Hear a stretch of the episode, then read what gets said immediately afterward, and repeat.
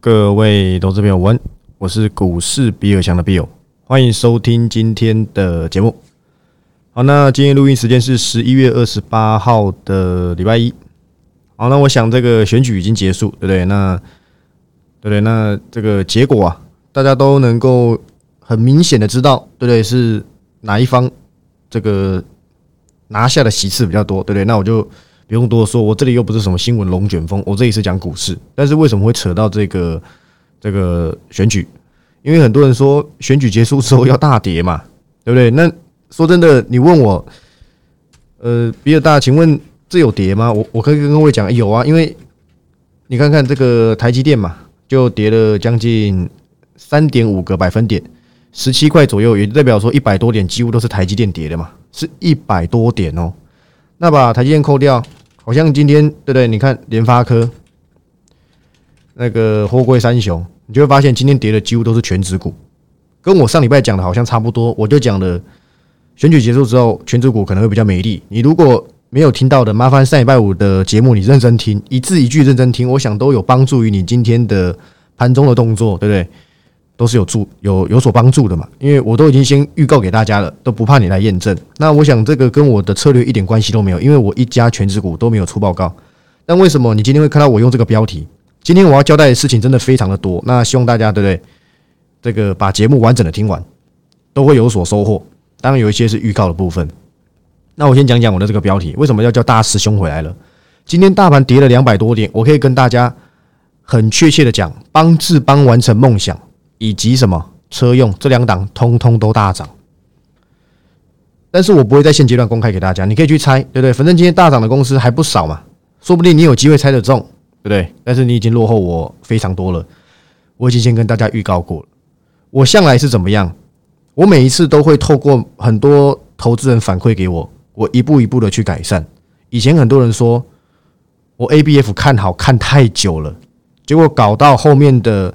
留意的区间到后面是跌破，是赔钱的。他认为我有些疏失，但是我跟他讲，我不是带进出。但是既然有人提出这样子的疑虑，我就修正，对不对？我修正到今天为止，十一月我敢大胆的跟大家交代，我没有一家公司是输钱的，我没有半家看错，就连我后续追踪这两家帮志邦完成梦想，跟我明年极度看好的车用都是大涨。我已经跟各位交代过了，只有在你不相信的时候，我才有表现的机会。只有当行情恢复合理的时候，我不需要行情有多好啦。请问我找到正机的时候，行情有很好吗？我就跟你讲了，是那个正机的研究员助攻我，他这次又助攻成功了。他今天盘中来密我说要我请他吃饭啊！你看我搞瓜要搞交，就是交际要交际成这样子，好辛苦的。我已经都跟你预告在前了。你不相信我那个正机分享正机给我的朋友，对你不相信我没关系，你可不可以相信他看看？你又错过一家公司，我现在先先给你知道没意思嘛，等于让你去追，再看有没有表现空间，对不对？但是说真的，按照今天他这样子走，你大概也是来不及留意了。我把很详尽的原因我都留在上礼拜五的即时音档，帮所有订阅会员做详尽的解析。我相信你有听完的。你都知道啊，但是我因为还没到我心中的位置，我就先不先不公开嘛。你可以说我根本没 cover 或怎么样，但我相信长期在追踪我的人都知道，我向来就是有就是有，没有就是没有。我书都告诉你，所以呢不会有任何造假的问题。不然我明年极度看好的车用，它根本是天天在表现。等你发现它开始起飞的时候，我跟各位讲，你早就已经没有买点了。我可以跟你保证，你绝对没有买点。你会你会看到那个价位，你已经下不，你不能说没有没有留意的点啊，应该说那个价位你早就已经你已经不敢出手，因为你会发现你的成本高过我当时出报告的时候二十趴以上。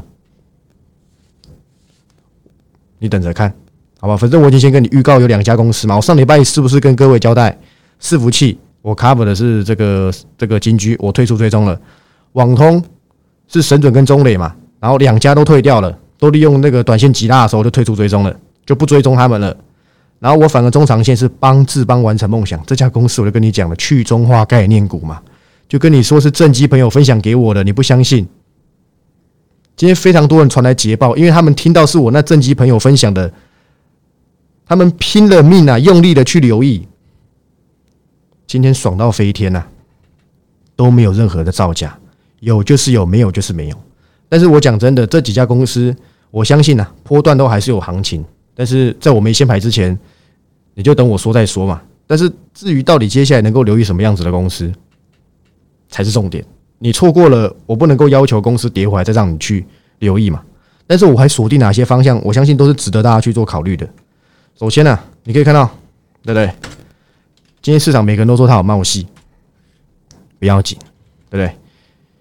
就我就我股市比尔强最不懂冒戏。当初汉雷涨太快，我有分享过冒戏一次，后面我就没再追踪，因为说真的，冒戏这家公司的股性不太适合人类人类玩，真的真的不太适合。它适合神仙来玩，要不是这一波鹏程助攻，说真的，茂系不知道什么时候还会大涨。但是这是好事，但有时候鹏程看得更远，他看的是车电未来成长的方向，跟明年开始会供过于求的一些晶片，说真的，走势会大不相同。我可以跟各位大胆的预告，我已经跟大家警告过非常多次连电了，你不要再跟我扯说什么中芯国际没办法下单，所以跑来下连电。我不能够否否定这个说法，但是能够有多少单？说真的，我我最近真的是没听到有有有多少的长进。还有四字头，我真的劝你，真的还有四字头，你好好考虑。你不要再去执意要去留意那一些。说真的，明年会有多少个晶圆厂出来？它是成熟制成，我知道应用很广，但是就是不缺了。产品来自于什么？供不应求才有炒作空间呐。涨价题材才有想象空间。当它已经开始，连王石都告诉你了。之前我没有拿那个拿那个 news 拿那个新闻圈起来给你看，它很明显就告诉你了嘛。明年价格就没有今年那么好。那请问今年还能够撑住四字头？明年能够吗？我不敢说绝对不够，但对我来讲，用我的宏观的观点来判断。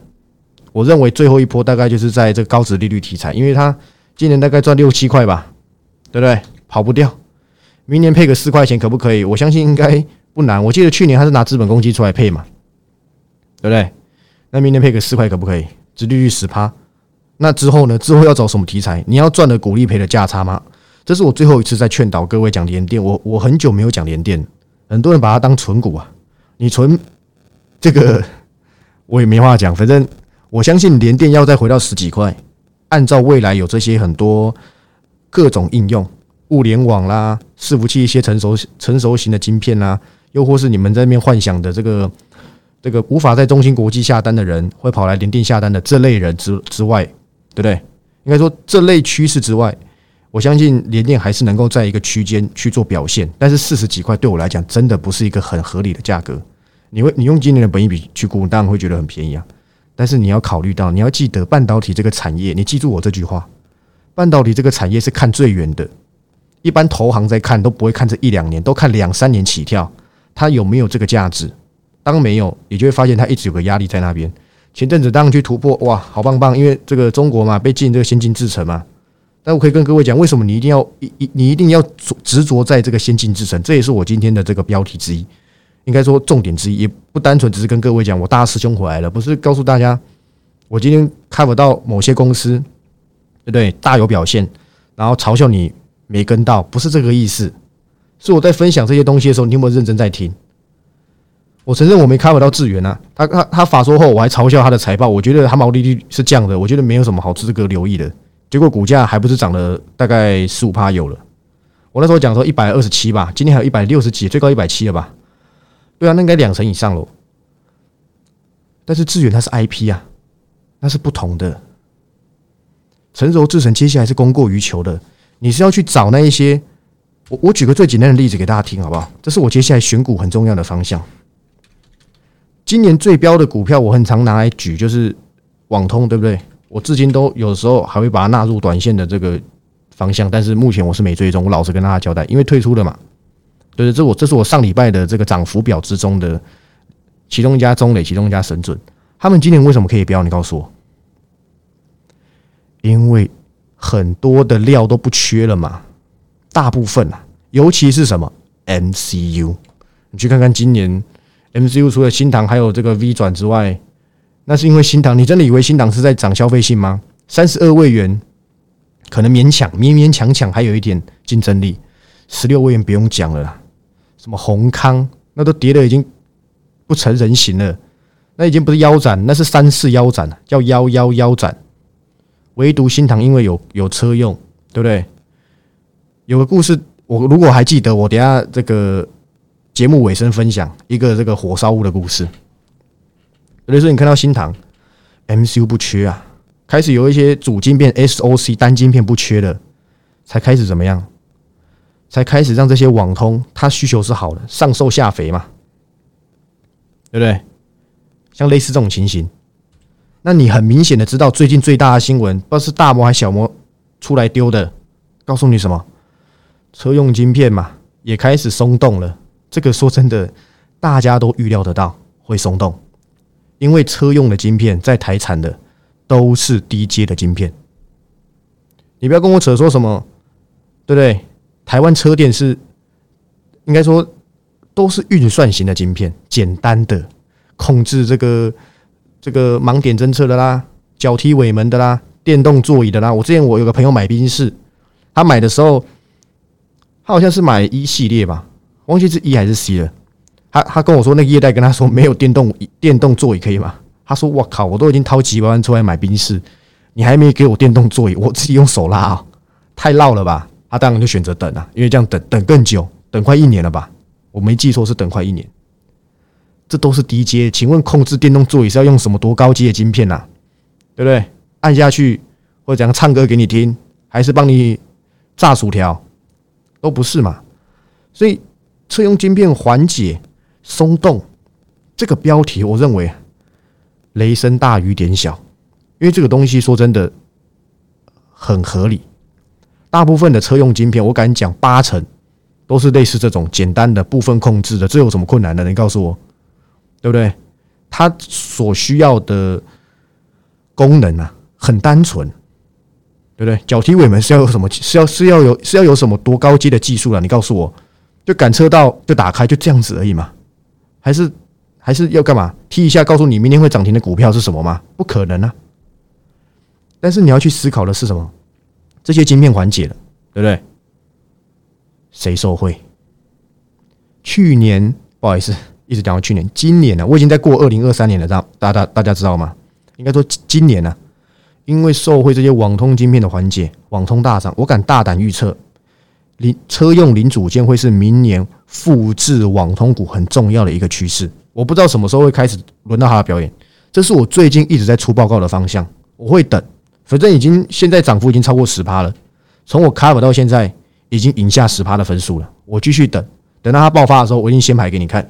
你现在都还来得及，但是因为没有急行档，你等下个月再说，对不对？希望它涨慢一点嘛，好不好？你只能这样祈求，不是去，对不对？不是去买什么？这家公司真的很糟糕。一五三六的和大，我实在是看不懂啊！真的，当初这个头线全部套在快一百块，和大不是一家坏公司，但是它的走势跟它过去财报上的表现啊，是有待商榷的。我敢说，我敢说七十块附近的和大，我认为啦，有部分留意的价值，但没有到大部分。我没有时间在这边讲为什么，反正我讲你就加减听。车用缓解之后，应该不好意思，车用晶片缓解之后，其中的受惠的一定是车用零组件，你等着看，好不好？还有什么？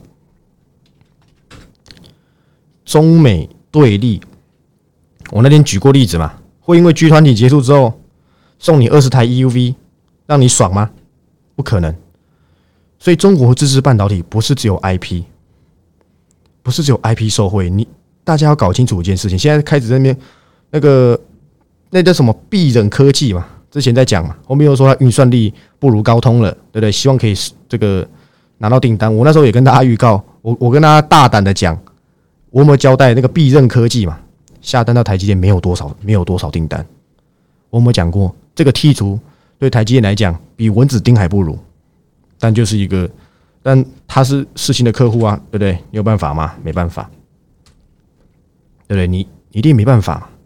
但是不是只有 IP 啊？各位要搞清楚一件事情：中国目前还能够自制，它先进制程就已经死了，就是不可能了。它半导体到底还剩什么方向？中芯国际那七纳米，说真的啦，那个良率一定不能看嘛，那成本一定很高嘛。而且七纳米是有多先进？普通先进而已。现在都三纳米了，三纳米跟七纳米比桃园离比比桃园到屏东还远一一一兆倍，你知道吗？第三代半导体是其中一个中国现在最强力发展方向。第二个是什么？它有机会自己发展的先进封装。这样你听懂听懂意思了吗？为什么会有先进封装这个产业？应该说，先进封装的功能到底是什么？我想我已经在节目上讲非常非常多次了。我简短的花两三分钟讲一下。过去晶片都是散开来的，都叫 SOC 单晶片，对不对？就后面为什么拆了又合，合了又拆？以前是有拆开来过的哦。为什么合在一起？当时想说，哎呀。你你你你你做 A 功能，它又 B 功能，它 C 功能，它 D 功能，我干脆把这所有功能整合到一颗晶片，我就不用对不对？散开来了，很麻烦啊，是不是聚集在一起？运算能力是最强的，答案是肯定的。但为什么现在又变成说超微要用 Triplet？为什么用小晶片？很多人都搞不太清楚，以为小晶片是晶片做的很小，并不是啊，是我们以前的晶片是散开来，所以看起来像大晶片。现在要把它融合在一起，但是我们不要再用 SOC 了。有些东西当然是适合用 SOC，但是功能复杂的 bug 太多了，所以选择用小晶片。这就是为什么我讲很多次 ABF 载板，我每次讲还是有人把它当新的产业在看，因为你真的没有花时间去了解。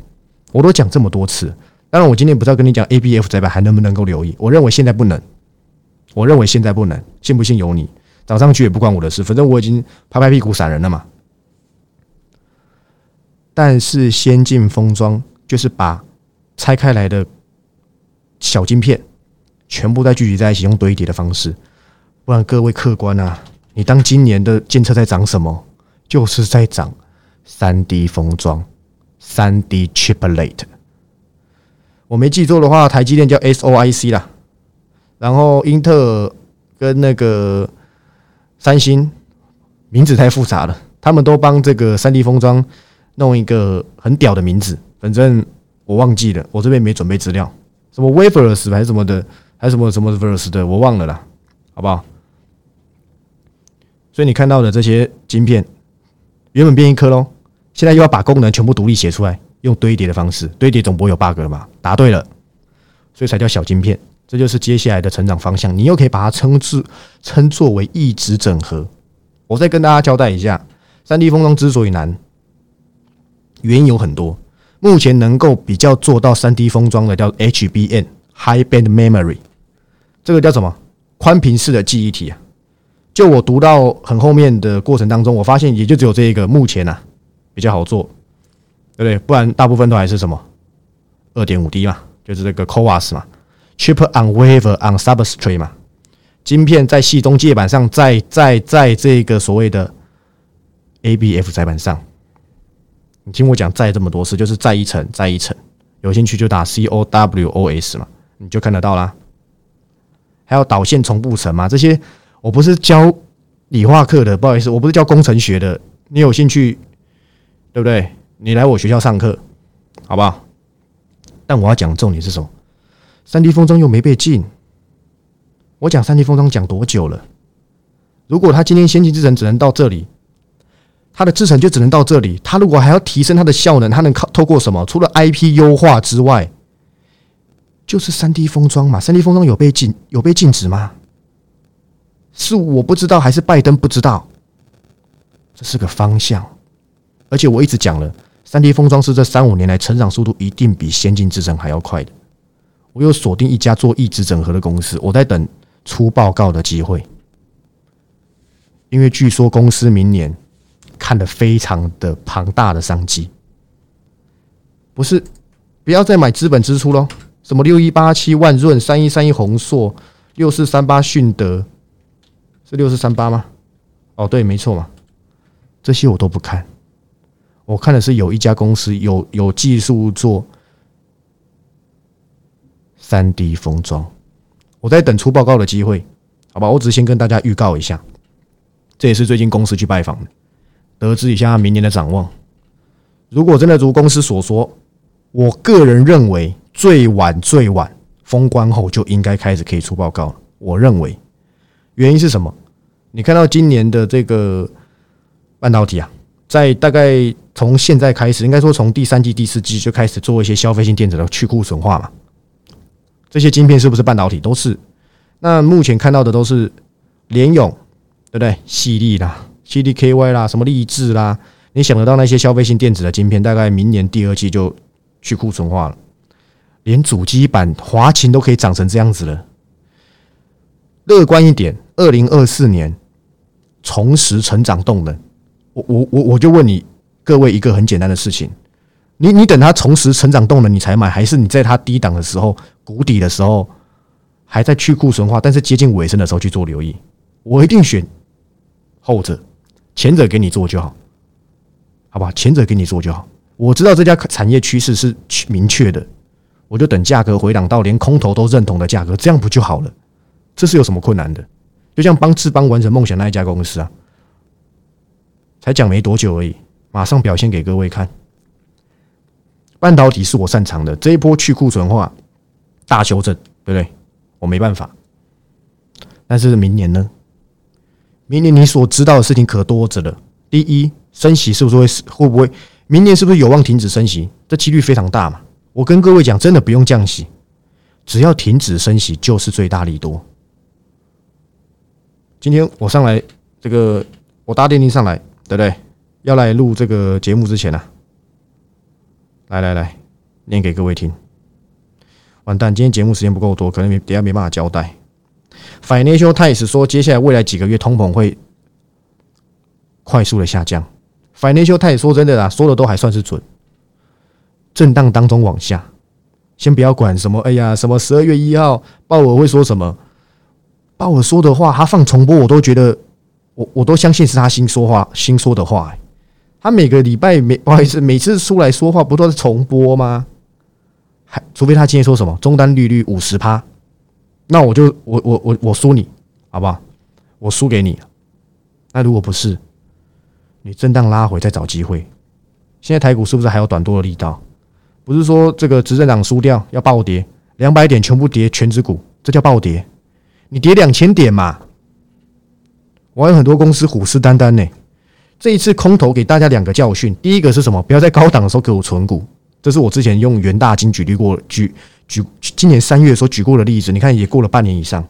第二件事情告诉各位什么？好公司跌升就会回来。你去看看三四四三的创意，这这个有过夸张。三我我最不看好三六六一的四星 KY，六五三三的金星科，六六四三的 M 三幺，你看看这些公司在干嘛？你说我举这些例子不够好，来，三零三七的星星也几乎是回到了一个相已已经过了它低档的颈线了，也是这样 V 上来。好的公司获利能力只要在，它都有机会还给各位公道。这是这一次你空头除了高档你不要硬要做多之外，这是你第二个要学到的经验。不要看得太短，保留资金低档加码，不是每天跟你说低档低档。我前面都是以一个一两个月就退出追踪的态势，我跟大家交代说，来这家公司我我看五十年嘛。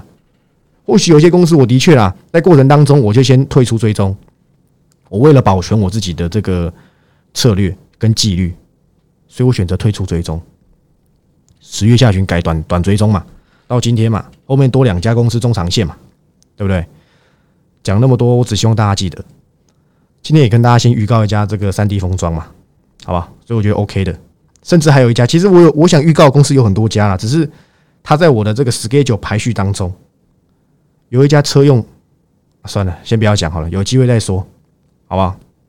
那最后节目最后要跟大家交代几件事情。第一件事情啊，这个 podcast 的大家在听也没没没也没几天了，对不对？我再过一阵子，大概十二月中间，那么约略十二月中，我就大转型，然后呢，转型成影音档，然后先跟大家预告。我转型之后，我每个月的即时音档的价格会在往下调。你没听错，会在往下调。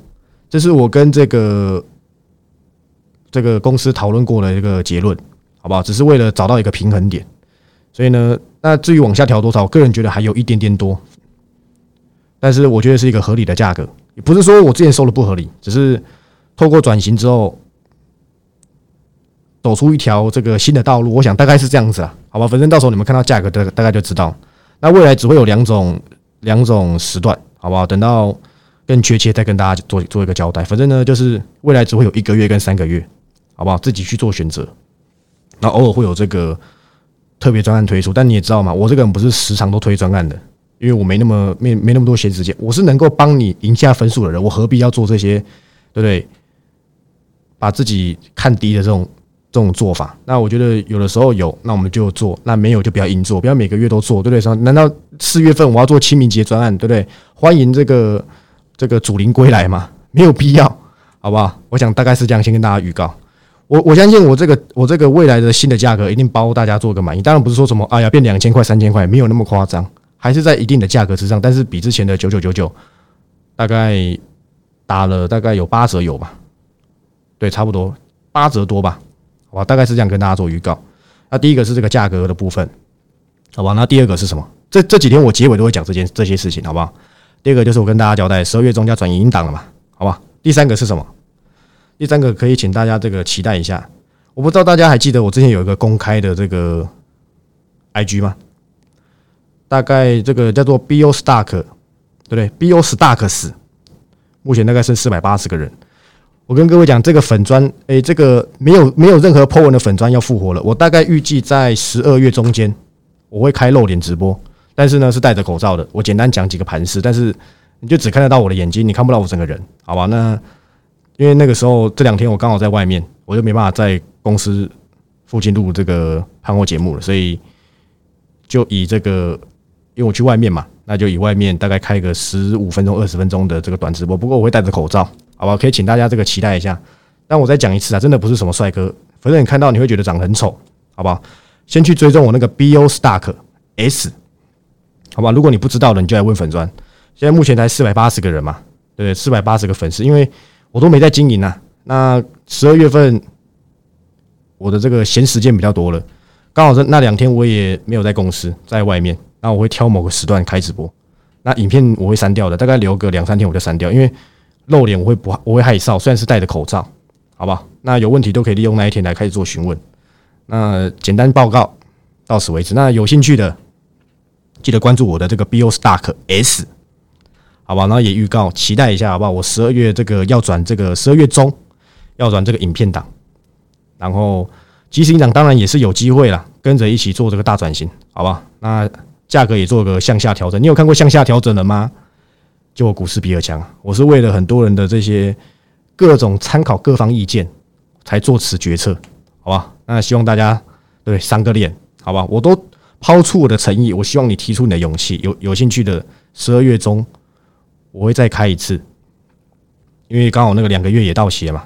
但好好把握，好吧？那等十二月说，十二月中再说，好吧？那以上报告完毕，好吧？那我是股市比尔强的 Bill，那有兴趣的记得先去追踪我那个。免费的 IG 啊，十二月中我会挑两天开这个直播，没意外是十五、十六号，你可以把这时间记下来一下。要说庐山真面目吗？也不算。那我这几天就是这几天要减肥一下。说真的，虽然戴着口罩，到时候看出很胖怎么办？对对？我想大概是如此，好吧？那有兴趣的记得追踪、订阅、分享。我们明天再见，拜拜。